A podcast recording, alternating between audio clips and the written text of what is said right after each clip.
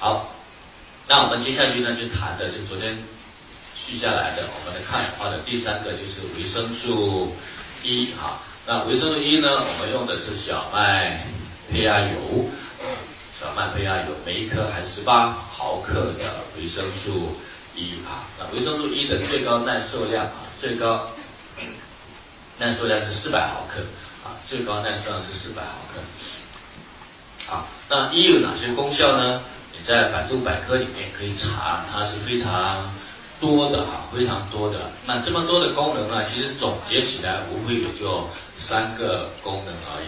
第一个，维生素 E 最重要的就是身体每一个细胞都需要维生素 E 来保护啊，所以它属于呢保护的作用啊。一呢，对全身所有的细胞，它的重点的一个功能就是起保护作用啊，因为保护我们的细胞不破裂、不被氧气氧化啊，保护呢激素，保护各种各样的功能。所以维生素 E 的第一个功能叫什么功能？保护的功能。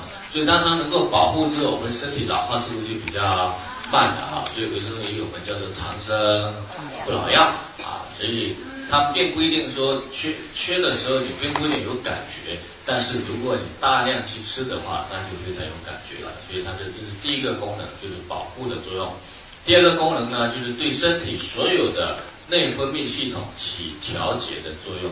调节的意思呢，是过高的时候调低，过低的时候调高。啊，比如说我们的不管男性还是女性，我们对雄性激素和雌性激素啊，当雌激雌激素高的时候，就非常容易长斑；雄性激素高的时候，比较容易长痘。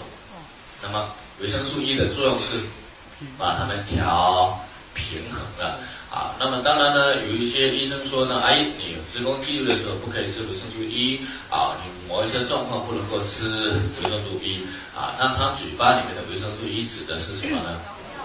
药店里面买的维生素 E，那里面大部分都含有雌激素啊，所以呢，不是呢呃那个我最爱的维生素 E。你知道维生素 E 叫什么呢？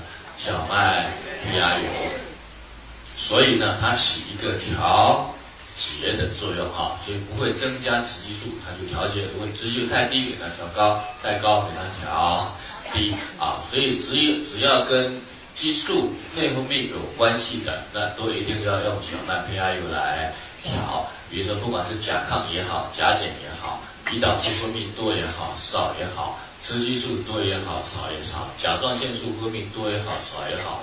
只要它调节的，都需要什么？维生素 E 的参与啊，起调节的作用。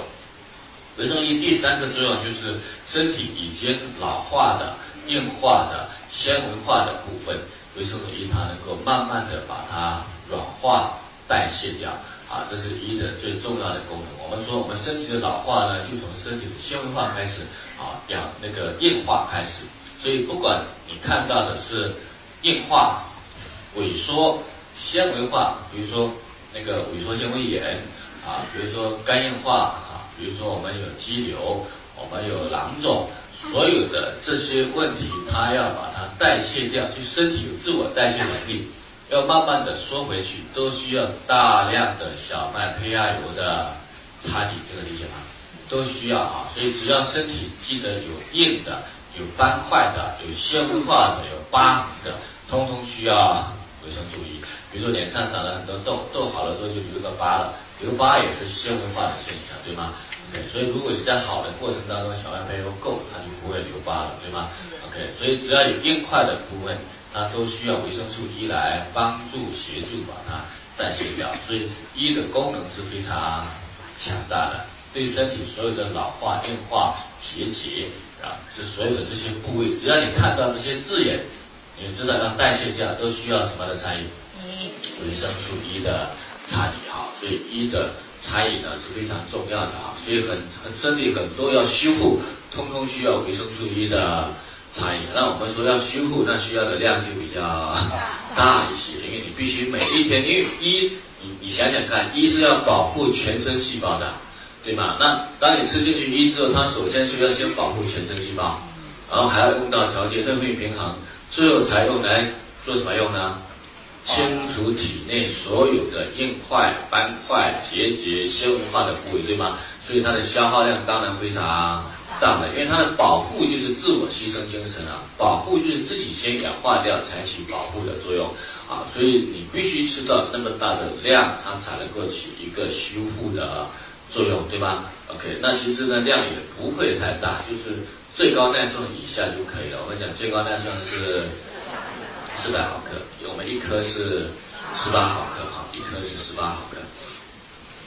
所以这是维生素 E 的三大功能，你们记住。三大功能，好，这三大功能我们记住之后呢，我们就会发现，我们就来看具体的应用。因为维生素 E 防止身体中的氧破坏不饱和脂肪酸和类脂肪的东西，像维生素 A、类胡萝卜素、必需不饱和脂肪酸、脑髓体、生长激素、肾上腺素、肾激素腺激素啊，以及呢各种维生素、脂肪酸，所有这些都需要维生素 E 来保护啊，维生素 E 来保护。啊，所以如果呢，母体怀孕的母体缺维生素 E 的话，就很容易早产、夭折或者畸形的现象。因为在这里面，我们保护作用在成人有时候你是没有感觉的，所以呢，在怀孕的儿童，因为它比较脆弱，所以呢，我缺维生素 E 的时候呢，保护的作用就会比较明显啊。因为成人呢，天天保护你是没感觉，所以我们为什么要举呢？呃，胎儿呢，因为胎儿比较脆弱，维生素 E 的保护作用就非常。明显的，所以如果怀孕的时候呢，母体缺乏 E 的话，那么胎儿就失去维生素 E 的保护。第一个容易早产，第二个呢，早产跟母体的激素有关系。第二个呢，胎儿呢就容易呢被氧气氧化掉。比如说有些人讲一个叫做有一些啊一小部分胎会有先天性心脏病啊，就是心脏的隔断呢中间有一个洞啊，让两边的血混合在一起了。那么很多人说是先天性的心脏病，其实很多时候就是因为母体在怀孕的时候维生素 E 不够，那么胎儿它是非常容易呢被氧化的，所以呢那个心脏的中间就被氧化一个洞就穿了，对吧？那么一般来讲有先天性心脏病的小孩子，他整个体质是不好的，因为氧气不单单是氧化心脏，氧气也会氧化肺部、氧化肾脏、氧化其他的内部器官。所以呢，缺乏维生素 E 的母体呢，它的生出来的小孩子，有的是心脏畸形的，有的是大脑、肺、肾脏严重受损的，有的是眼睛小而畸形的。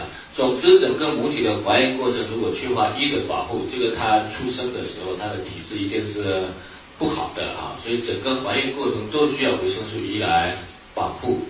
呃，如果 E 不够的话，生出来的小孩子他更容易呢被氧气。氧化，所以我们看到，它在母体肚子里面氧气浓度是高还是低的？低的，一生出来之后氧气浓度就高了。那如果母体的维生素 E 不够，这个胎儿的 E 就不够。它 E 不够的话，它就非常容易被氧气氧化啊。所以呢，一个会最明显的现象呢，就是生出来的胎儿呢，医生说每个胎儿都有新生儿黄疸的现象出现。那黄疸，黄疸是哪里来的呢？黄疸就是红细胞大量破裂，红细胞大量破裂之后产生胆红素，那胆红素一多，皮肤就黄的啊。所以医生交代呢，孕妇呢说，哎，生出来完之后一般都会有黄疸现象，有的人很快就退了，有的人比较慢退，但是其实也不一定一定要有黄疸啊。黄疸呢就是红细胞大量破裂的现象啊。同样我去银川演讲，银川那个业务主任。他说：“医生跟他讲，一定会有黄疸。他呢，在做，他虽然是安利员工，但是他怀孕的时候吃了很多的纽崔莱啊，所以他一直在看，哎，我的儿子怎么没有黄疸呢？医生说一定会有黄疸，他说没有黄疸啊，啊，其实呢不一定要有，或者呢只是一瞬间有，后面马上就要好了。只要母体的维生素 E 足够多啊，他就并不一定要有。”黄疸，明白吗？那为什么会有黄疸呢？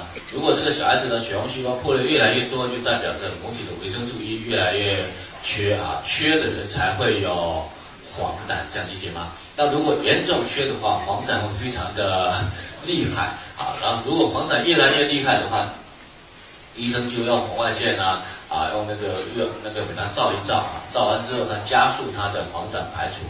但是加速黄疸排出并不能够抑制红细胞的破裂，这样理解吗？好，所以呢，它只是加速黄疸的排除而已。啊，那天我也跟一个朋友，他说呢，他的一个表弟是硕士研究生，他的表弟媳是博士研究生，高学历的。你跟他讲什么，他都不听，他认为自己非常 厉害啊。但是不听也没有关系啊。你说怀孕期间呢，啊，你总要吃这纽崔莱，不吃啊，不吃也没有关系。你总要去看看营养学吧，补补维生素 E 吧，补补这样明白吗？所以严重缺乏维生素 E，所以生出来的小孩的黄疸非常非常的厉害。最后大量红细胞破裂之后，胆红素非常高了，然后就高到什么阶段呢？因为胆红素最后还是需要肝脏代谢把它转化成什么胆汁酸的，高到最后呢，因为新生儿啊，啊高到后面呢就增加了肝脏的负担的，最后呢，因为呢肝脏的负担到最后呢还没满月，整个肝全衰竭了，还好呢他们关系比较好，又。运气比较好，就找到了一副新的小孩子的肝啊，还所以还没有满月，这个小孩子已经换肝了啊，已经花了两百万了，还没满月啊，就已经花了两百万啊。然后呢，那个你说这个小孩子身体会继续好吗？以这两个人带小孩子的概念，那一定好不了，这个理解吗？啊，所以他是属于呢有文凭，但是呢没常识的人。这个理解吗？就是一个小麦胚芽油而已，而且它的功效人家都已经写在教科书上了。那当然，有的人读书太多，他就不相信教科书了 啊。但是总要有常识吧。所以不相信的结果呢，就是这个小孩子还没满月就换肝，因为他是那个是维生素 E 极度缺乏造成的。那其实呢，身体的其他器官会不会被氧气氧化掉？会，一样的道理。啊，所以我们会看到呢，只要失去氧那个呃氧那个维生素 E 保护的小孩子生出来之后呢，全身是非常容易被氧化掉的。一个比较容易看到的极端例子呢，是那个双胞胎或者早产儿。双胞胎早产儿生出来之后，它一定会放在保育箱里面，对吧？啊，那么保育箱的氧气浓度是比外面更高的啊，要加压的啊，氧气浓度，所以。只要是放在保育箱出来的小孩子，当然第一个他黄疸会更严重，第二个呢他眼睛非常容易被氧气氧化，所以只要是早产儿或者双胞胎出来之后，你会发现大部分小孩子眼睛都会有斜视、弱视、堕鸡眼、先天性近视都在这里面。其实呢并不是先天的，都是放在保育箱里面，眼部神经很脆弱，所以被氧化掉的。所以你看还很小，很多小孩子弱视要。矫正对吗？啊，都不是先天的，要么就是母体缺维生素 E，生出来之后小孩子的眼部神经被氧化的，要么就是双胞胎或者早产放在婴儿箱里面，氧气那个眼睛被氧化掉的啊。其实呢，不单是眼部神经被氧化掉，身体其他器官同样会被氧化掉啊。所以只要是双胞胎或者早产儿，母体一定要注意多补充什么维生素 E 啊，保护胎儿的全身。好，所以缺维生素 E 呢，成人贫血啊，贫血这个贫血呢会血红细胞大量破裂的贫血啊，然后前列腺会肥大，肝脏肾脏受损，容易衰老，肌肉退化，甚至引发严重的肌萎缩啊。所以维生素 E 缺的人呢，肌肉是容易退化的、萎缩的啊。表现的一个症状在哪里呢？人到一定年龄都会什么呢？老花。啊，老花和近视不一样，近视是睫状体的调节能力下降了，老花就是因为整个眼球肌肉松了，啊，眼球肌肉松了之后没办法聚焦，然后就老花了。啊，到四十岁、四十五岁之后，我们会发现有时候我们提重物一提腰就扭到了，为什么要会扭到呢？就是因为腰部肌肉已经老化了。肌肉没有力气，所以提重物就非常容易拧到啊。那肌肉没有力气的原因就是维生素失去维生素 E 的保护啊，所以越来越多的肌肉就没有力气掉，所以严重的话当然会肌肉萎缩了。所以失去 E 的保护，肌肉萎缩速度会越来越快啊。四十岁以后，每一年肌肉萎缩速度大概是百分之一左右。如果没有 E 的维生素 E 的保护，萎缩速度会加快啊。那一旦肌肉萎缩速度加快，人的老化速度就越来越快了啊。那严重的是非常容易引起肌肉萎缩。那其实肌肉萎缩，骨骼肌肉萎缩，也就代表我们内脏器官的肌肉萎缩了哈。所以我们必须把我们内脏呢，用在维生素 E 的保护下，不要让它萎缩哈。一萎缩的话，它身体就出现什么状况呢？老化了，萎缩就老化了。好。那维生素 E 缺乏的时候呢，因为体内的脂肪酸受到氧气的破坏而形成褐色的斑点，这个褐色的斑点就是我们所说的老人斑。那因为心脏疾病或胆固醇过高死亡的人解剖尸体都可以发现这种褐斑啊，所以呢，这种褐斑是那个造成静脉曲张、静脉炎、中风和心脏病的一个重要的原因啊。所以体外有老人斑，就代表我们体内血管、心心脏都有老人斑。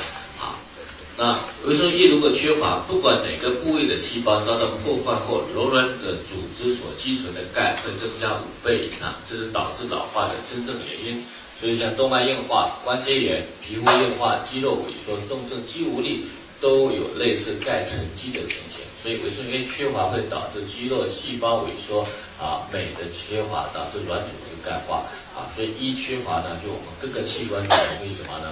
硬化、钙化。萎缩，甚至严重的是重症肌无力啊，重症肌无力啊，那就是没有力气了，就连站立都没有了啊。所以如果是重症肌无力，大量的维生素 E 呢，那还是可以修复回来的。那么当然，如果是男的呢，维生素 E 会提升精提高精子的品质、数量和活动力量。啊，如果缺维生素 E 的那个怀孕的女性容易早产或者习惯性流产。啊，如果顺产的话，缺 E 的话，产道没有力气，不容易难产。啊，所以维生素 E 呢，对所有的硬化的部位，像疤痕，啊，包括胰腺纤维化，包括我们糖尿病人的那个胰腺萎缩，还有肌肉萎缩、肝硬化，我们讲所有的是硬的部位啊，包括我们所有的外面看到的疤痕。慢慢清除都需要维生素 E 的参与啊。好，这是我们谈的维生素 E 的功能。其实你就记住三大功能：第一个起什么作用？保护。调节。内分泌。第三个呢？清除所有的软化、代谢、老化的部位啊，这三个就啊。其他的就是慢慢的，其他就是具体案例去分析而已。